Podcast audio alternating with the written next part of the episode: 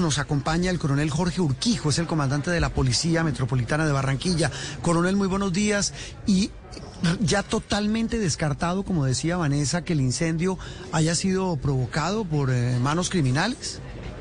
Sí, Juan, buenos días. Un saludo a toda la mesa de trabajo y a la amable audiencia. Efectivamente, nuestros técnicos de explosivos, luego de una importante y rápida labor del cuerpo de bomberos, eh, hace la verificación en el, en el lugar, en el hotel, y se descarta que haya sido uh, un hecho terrorista, algún artefacto que haya sido instalado al interior del mismo.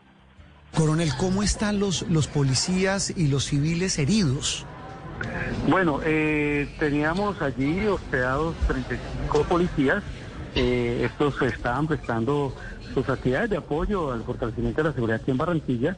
Están fuera de peligro. 16 fueron trasladados de manera inmediata a centros asistenciales por algunas eh, heridas eh, producto de los vidrios eh, en sus extremidades inferiores y superiores y otros pues algunos síntomas de asfixia por inhalación de humo. están fuera de peligro, ya fueron dados de alta en la mayoría, solo nos quedan cuatro de nuestros policías que tienen alguna complicación respiratoria que no afecta gravemente su salud y están siendo pues atendidos en este momento.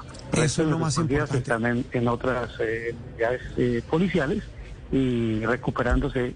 Y quiero aquí eh, reconocer el trabajo oportuno, rápido mm, de nuestro cuerpo de bomberos y por supuesto de nuestros policías que estaban aquí apoyando esta importante labor.